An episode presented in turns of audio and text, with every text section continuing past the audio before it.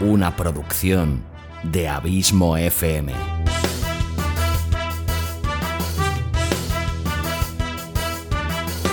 ¿Quieres disfrutar de tu tiempo libre escuchando grandes historias, audiolibros y relatos? Un podcast literalmente literario.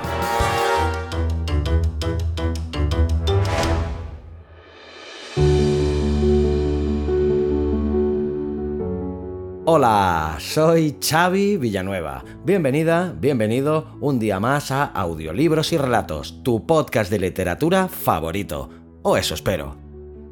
Capítulo 40 y último de esta cuarta temporada y 148 en el cómputo total de este humilde programa de literatura en formato podcast. Se acaba una temporada muy intensa y muy dura que empezó el lejano mes de septiembre del pasado 2021 y acaba este 18 de julio de 2022. Y digo que ha sido muy dura, eligiendo muy bien el adjetivo. El mes de febrero, como ya te anuncié en capítulos anteriores, pasé las peores semanas de mi vida, sin duda, siendo ingresado hospitalariamente con graves problemas de salud. Y justo cuando grabo estas palabras, hoy, hace tan solo siete días, que mi padre emprendió su último viaje. Es por ello que quiero dedicarle con todo mi amor y todo mi cariño no solo este cuadragésimo y último capítulo de la cuarta temporada de audiolibros y relatos, sino toda esta cuarta temporada y, si me lo permitís, todo el cómputo total de los capítulos que conforman este podcast, que hoy termina en su cuarta temporada y dedicárselo con todo mi amor. Dedicados a mi padre una persona maravillosa. Un abrazo inmenso allá donde estés. A José Villanueva, mi padre. Y para despedir por todo lo alto esta cuarta temporada, he decidido seleccionar un nuevo relato de una sección que sé que os encanta, ya que son de los capítulos más escuchados y además más comentados, tanto en redes como en la web de Abismo FM y en las diferentes plataformas de podcasting. En definitiva, un nuevo capítulo de la sección de relatos seleccionados por el mago del suspense. La sección Alfred Hitchcock presenta hoy con el relato Viaje a la muerte del autor Donald E. Westlake.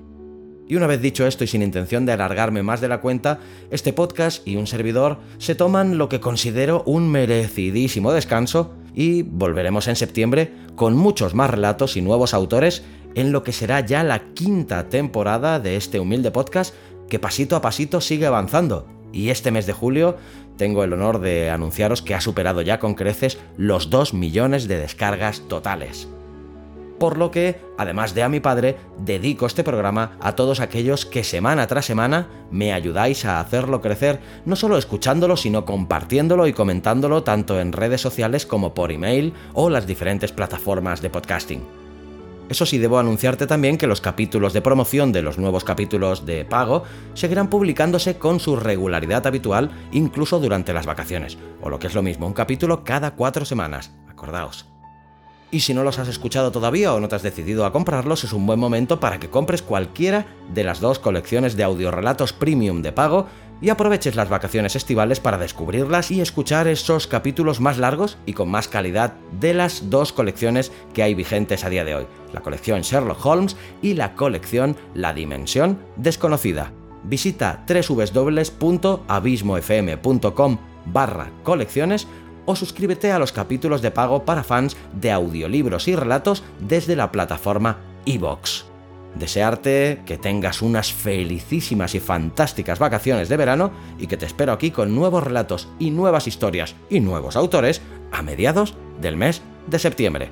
Hasta entonces, gracias por tu fidelidad, tu constante apoyo y por hacerme tan feliz sabiendo que este podcast te gusta, te acompaña y te sirve de entretenimiento. Como siempre, larga vida al podcasting y larga vida a la audio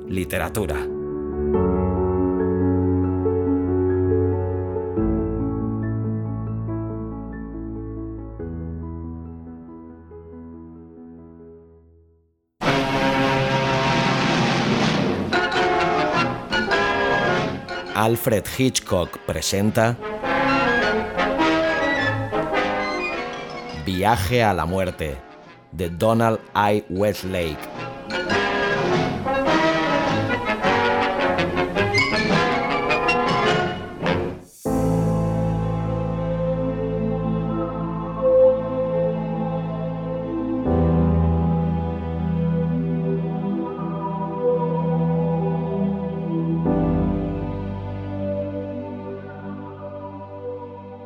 A pesar de no ser nuevos para mí los viajes por mar, nunca he conseguido acostumbrarme al balanceo ni al cabeceo de los barcos, especialmente por las noches. Por tal razón, normalmente duermo muy poco cuando cruzo el Atlántico, siendo incapaz de cerrar los ojos hasta que he alcanzado un estado de extenuación tal que ya no me es posible conservarlos abiertos. Desde que los negocios me obligan a realizar viajes a Norteamérica, mi esposa me recomienda que de cuando en cuando viaje en avión, pero me temo que sea demasiado cobarde para aceptar tal medio de transporte. El balanceo de un barco me produce mareo y trastornos cerebrales, pero el solo pensamiento de viajar por los aires me produce verdadero pánico. Así pues, un viaje por mar es, de dos males, el menor, por consiguiente, después de tantos años, me enfrento con mi insomnio con la calma de una vieja resignación. Sin embargo, es imposible permanecer tumbado en la cama despierto con los ojos fijos en el techo todas las noches que dura la travesía entre Dover y Nueva York, y hasta la lectura llega a constituir al fin un fastidio. Por eso, en muchos de mis viajes me he visto obligado a pasear por cubierta, observando los millones de lunas reflejadas en las aguas que me rodean. Por esta razón, fue delicioso descubrir en esta última y postrera travesía, durante la tercera noche de viaje, a un individuo que padecía de insomnio como yo. Se llamaba Cowley. Era un hombre de negocios americano más joven que yo, quizá de 45 o 50 años. A mi juicio, era un hombre recto y sensible y gocé de su compañía a avanzada hora de la noche cuando todos los pasajeros dormían y nos encontrábamos solos en medio de un mar silencioso y vacío.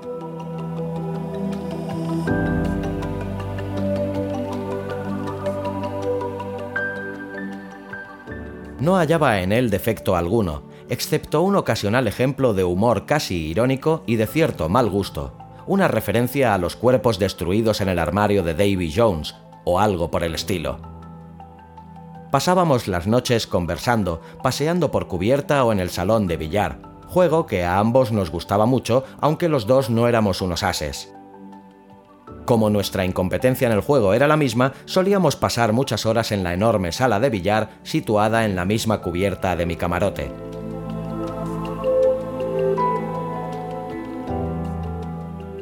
La octava noche de viaje transcurrió en este salón donde fumamos tranquilamente nuestros habanos y jugamos nuestra partidita, esperando pacientemente a que amaneciera.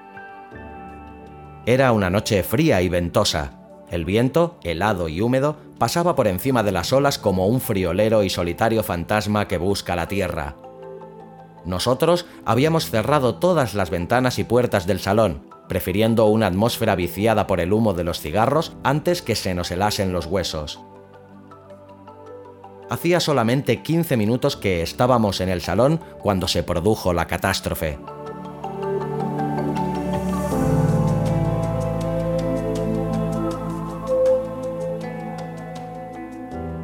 No sé qué pudo ser, una explosión en las misteriosas y gigantescas máquinas ocultas en alguna parte del buque, o tal vez un inesperado choque con una mina que aún deambulaba a la deriva de la Segunda Guerra Mundial, o fuese lo que fuere, el silencio de la noche quedó roto repentinamente por un tremendo y poderoso sonido, un rugido, un estampido que embotó los sentidos y paralizó el cuerpo, y todo el barco, el Aragón, se estremeció y tembló con violento y repentino espasmo.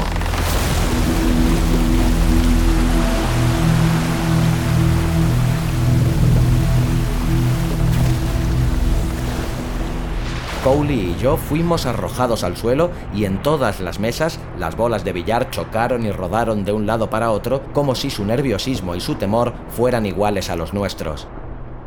El barco pareció aminorar la marcha, pararse e inmovilizarse mientras el tiempo se detenía. Me puse en pie, escuchando la voz del silencio absoluto, de un mundo roto repentinamente, sin tiempo ni movimiento. Me volví hacia la cerrada puerta principal del salón, que daba sobre cubierta, y vi allí, mirándome, una cara espantosa y terrible. Una mujer, inmóvil dentro de su bata de noche, cuya boca estaba abierta, gritando. Avancé hacia ella, sin dejar de mirarla a través del cristal de la puerta, y el tiempo comenzó a marchar de nuevo. El barco empezó a moverse, a balancearse, y mientras yo luchaba por mantener el equilibrio, observé que la mujer era arrebatada como por una mano invisible, desapareciendo en el vacío y unas furiosas olas golpearon contra la ventana.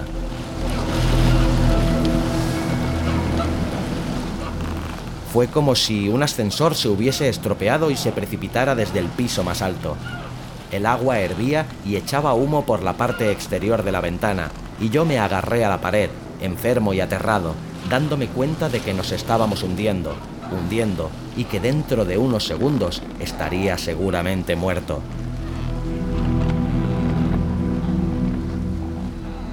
Un estremecimiento final y cesó todo movimiento.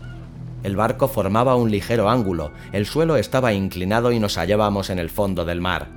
Parte de mi mente gritaba de horror y de miedo, pero otra parte de ella estaba tranquila, como si estuviese alejada de mí, separada de mí, como si fuese un cerebro independiente de este frágil y sentenciado cuerpo. Esta parte de mi mente, que nunca antes había conocido, pensaba, conjeturaba, razonaba. El barco reposaba en el suelo del mar, eso era evidente. Pero ¿a qué distancia de la superficie? ¿A qué profundidad? No mucha, seguramente, porque la presión del agua hubiera hecho saltar el cristal de las ventanas. Estaba la superficie lo suficientemente cercana para que me atreviera a abandonar el buque, este salón, este bolsillo de aire comprimido. No cabía la esperanza de luchar, de abrirme camino hacia la superficie antes de que mis pulmones estallaran, antes de que mi necesidad de oxígeno me hiciera abrir la boca y dejase que el agua me ahogara. No había posibilidad para mí, moriríamos enseguida. Yo no era joven, no había posibilidades para mí.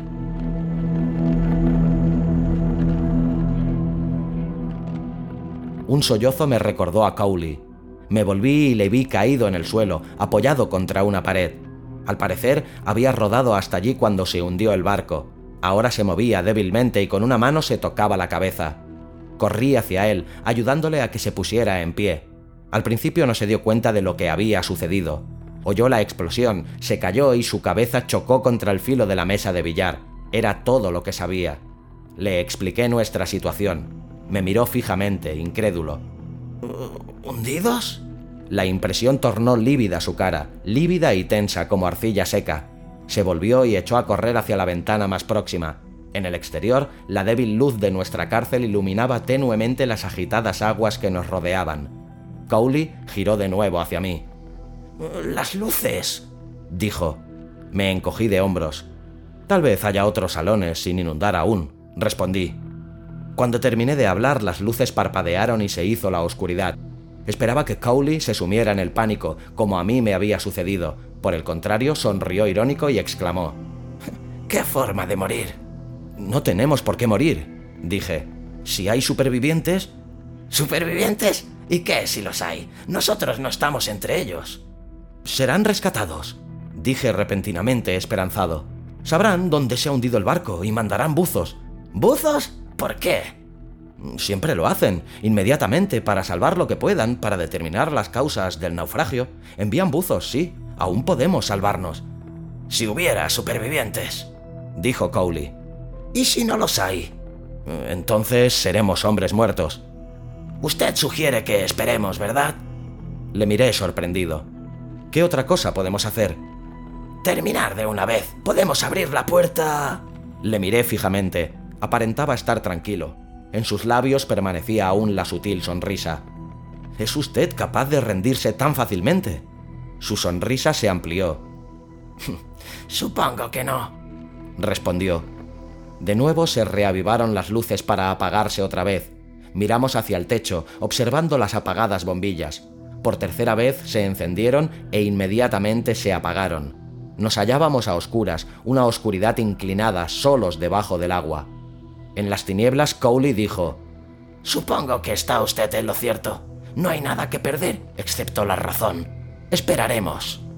No le contesté. Estaba perdido en mis propios pensamientos. Pensaba en mi mujer, en mis hijos, en toda mi familia, en mis amigos de ambos continentes, en la tierra, en el aire, en la vida.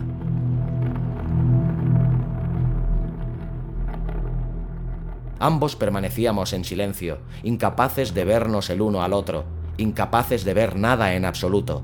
Parecía imposible conversar. No sé cuánto tiempo permanecimos sentados allí, pero de repente me di cuenta de que ya no estaba tan oscuro. Podía distinguir vagamente algunas formas dentro del salón. Fui capaz de distinguir el cuerpo de Cowley sentado en otra silla. Mudó de posición. Debe ser de día. Un día de sol en la superficie, dijo. ¿Cuánto tiempo supone usted que nos durará el oxígeno? Pregunté. No lo sé. El salón es muy grande y estamos solos los dos. Lo suficiente para morirnos de hambre, supongo. ¿De hambre? Lo comprendí enseguida al darme cuenta de lo hambriento que estaba. Era un peligro en el que yo no había pensado. Preservarnos del agua, sí. En la cantidad de aire que teníamos, también.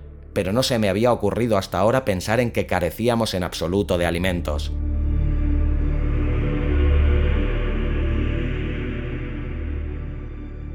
Cowley se puso en pie y comenzó a pasear por el oscuro salón, errando y estirándose sin descanso. ¡Presuntos supervivientes! exclamó de pronto como si la primera parte de nuestra conversación no se hubiera interrumpido, como si no hubiese habido pausa alguna. Presuntos supervivientes y presuntos buzos. ¿Cuánto tiempo cree usted que tardarán en recogerlos? ¿Acaso los supervivientes sean rescatados hoy? ¿Cuándo vendrán los buzos? ¿Mañana? ¿La próxima semana? ¿Dentro de dos meses? No lo sé. De pronto, Cowley se echó a reír. Fue algo insólito y estridente en aquel salón herméticamente cerrado, y comprendí que no se hallaba tan tranquilo como fingía. si esto fuera una novela, llegarían para rescatarnos en el último minuto, en el momento preciso. En eso las novelas son maravillosas. Están repletas de últimos minutos. Lo malo es que en la vida solo existe un último minuto. El minuto antes de morir. Hablemos de otra cosa, dije. No hablemos de nada, respondió. Se paró junto a una de las mesas de billar y cogió una bola. En las tinieblas le vi lanzar la bola al aire, recogerla, lanzarla otra vez, recogerla y lanzarla, recogerla y lanzarla. De pronto dijo, Puedo resolver con facilidad nuestro problema. Con solo lanzar esta bola contra el cristal de la ventana... Me puse en pie de un salto. déjela en la mesa. Si a usted le tiene sin cuidado su vida, recuerde al menos que yo quiero vivir.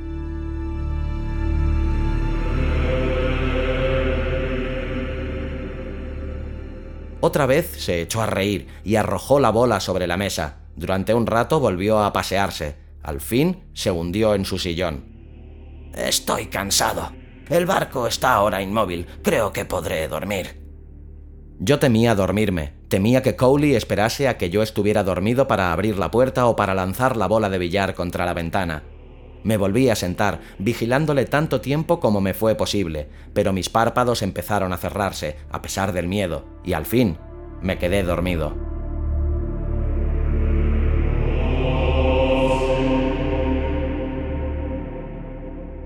Cuando me desperté estaba otra vez oscuro, la oscuridad de una medianoche nubosa, la oscuridad de la ceguera. Me puse en pie, estirando mis miembros entumecidos y me sentí más tranquilo. Escuché la acompasada respiración de Cowley. Dormía descuidadamente. Se despertó cuando de nuevo había luz, cuando la oscuridad absoluta quedó dispersada otra vez por un fulgor grisáceo y opaco, como el que se observa a última hora de la tarde, una media luz engañosa, que hace ver a los ojos detalles donde solo hay contornos, formas vagas y montones confusos. Cowley gruñó y se desperezó, volviendo lentamente a la vida. Se puso en pie y comenzó a mover los brazos, haciendo arcos definidos. Mm, tengo hambre, murmuró. Se me caen las paredes encima. Tal vez vengan hoy, dije. O tal vez no vengan nunca, me respondió. De nuevo empezó a pasearse por el salón dando vueltas a su alrededor. Al fin se detuvo. Mm, leí en una ocasión, dijo como si hablase para sí mismo. Que el hambre siempre es mayor después de no hacer la primera comida y que después de estar dos o tres días sin probar bocado, la necesidad de ingerir alimentos disminuye. Yo también lo creo así. Hoy tengo la impresión de no sentir tanta hambre como ayer. En cambio yo sí, dijo malhumorado como si yo tuviera la culpa. Yo tengo hoy el doble de hambre que ayer. Sufro retortijones de estómago y tengo sed. Se paró delante de la ventana mirando hacia afuera. Tengo sed, repitió. ¿Por qué no abro la ventana y dejo que entre el agua? ¡Apártese de ahí! grité. Eché a correr a través del salón y lo separé violentamente de la ventana. Cowley, por amor de Dios, no pierda la cabeza. Si tenemos calma, si tenemos paciencia, si nos unimos fuertemente para esperar, aún podemos ser salvados. ¿No quiere usted vivir? ¿Vivir?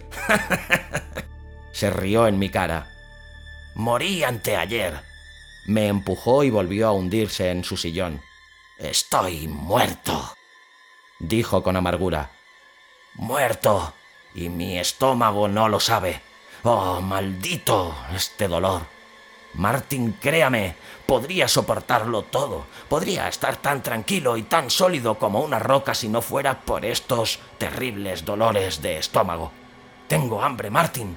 Si no como pronto, perderé la razón. Sé que la perderé.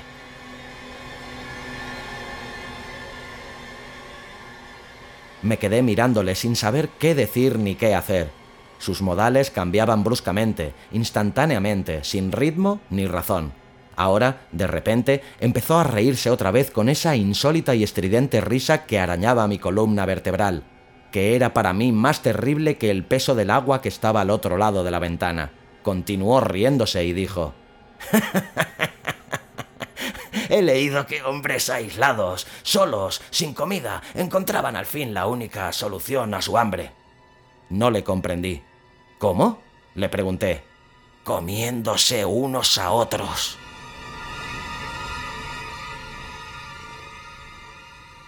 Le miré fijamente. Mi pecho se estremeció de horror y se me secó la garganta.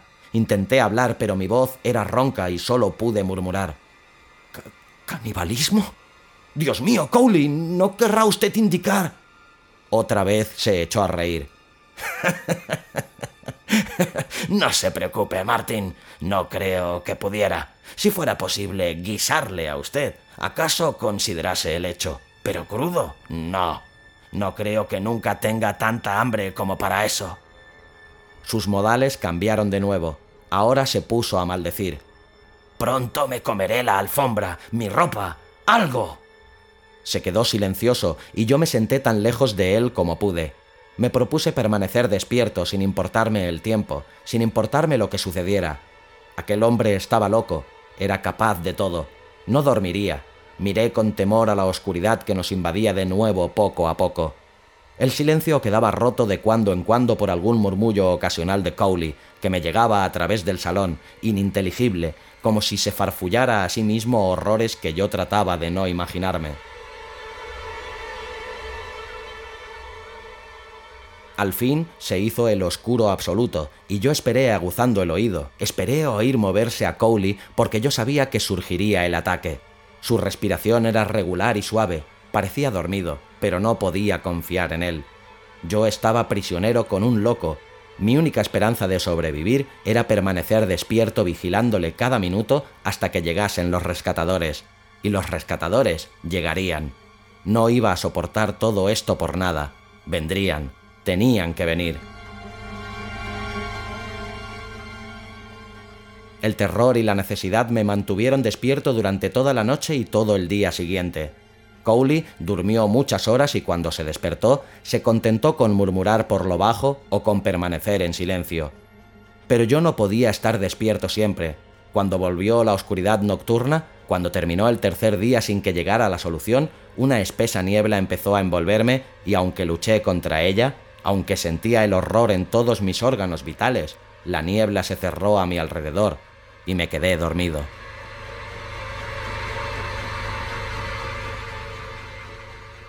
Me desperté sobresaltado. Era otra vez de día y no podía respirar. Cowley estaba echado sobre mí con las manos alrededor de mi cuello, apretándome, evitando que el aire penetrara en mis pulmones, y noté que mi cabeza estaba a punto de estallar. Mis ojos se salían de sus órbitas, mi boca se abría y cerraba desesperadamente. La cara de Cowley, indistintamente sobre mí, resplandecía de locura. Sus ojos me taladraban, su boca colgaba formando una mueca espantosa. Cogí sus manos, pero me tenía bien agarrado. No pude separarlas, no me era posible aspirar aire, aire. Dirigí mis manos hacia su cara y mi corazón palpitó de miedo mientras luchaba. Mis dedos tocaron su cara, su cara sudorosa, escurridiza. Ataqué sus ojos. Mi dedo se hundió en su ojo y él, dando un grito, me soltó. Cayó hacia atrás con las manos en la cara y yo sentí la caliente gelatina de su ojo en mi dedo. Salté de la silla buscando alocadamente la forma de escapar, pero el salón estaba hundido en el agua. Nos hallábamos prisioneros juntos. Se acercó de nuevo a mí, con sus dedos engarfiados para cogerme, con su terrible cara llena ahora de sangre que manaba del hueco donde había estado su ojo izquierdo. Eché a correr y la respiración zumbaba en mi garganta cuando aspiraba el aire. Jadeando, me aparté corriendo de él, con los brazos extendidos y tropecé con una de las mesas de billar. Mis manos tocaron un palo, lo cogí, me volví y golpeé a Cowley con él. Cowley cayó hacia atrás, aullando como un animal, pero arremetió de nuevo contra mí. Gritando, le hundí el palo en su boca abierta. El palo se partió en dos, parte quedó en mis manos, parte incrustada en su boca, y empezó un grito que terminó en un espantoso estertor. Cayó de boca al suelo y el trozo de palo le atravesó, saliéndole por la nuca. Me volví, desplomándome sobre la mesa. Estaba terriblemente enfermo. Me dolía el estómago, tenía seca y apretada la garganta, con grandes ansias de vomitar, pero hacía tanto tiempo que no comía que no podía echar nada. Permanecí tumbado, tosiendo, escupiendo, sintiéndome espantosamente mal.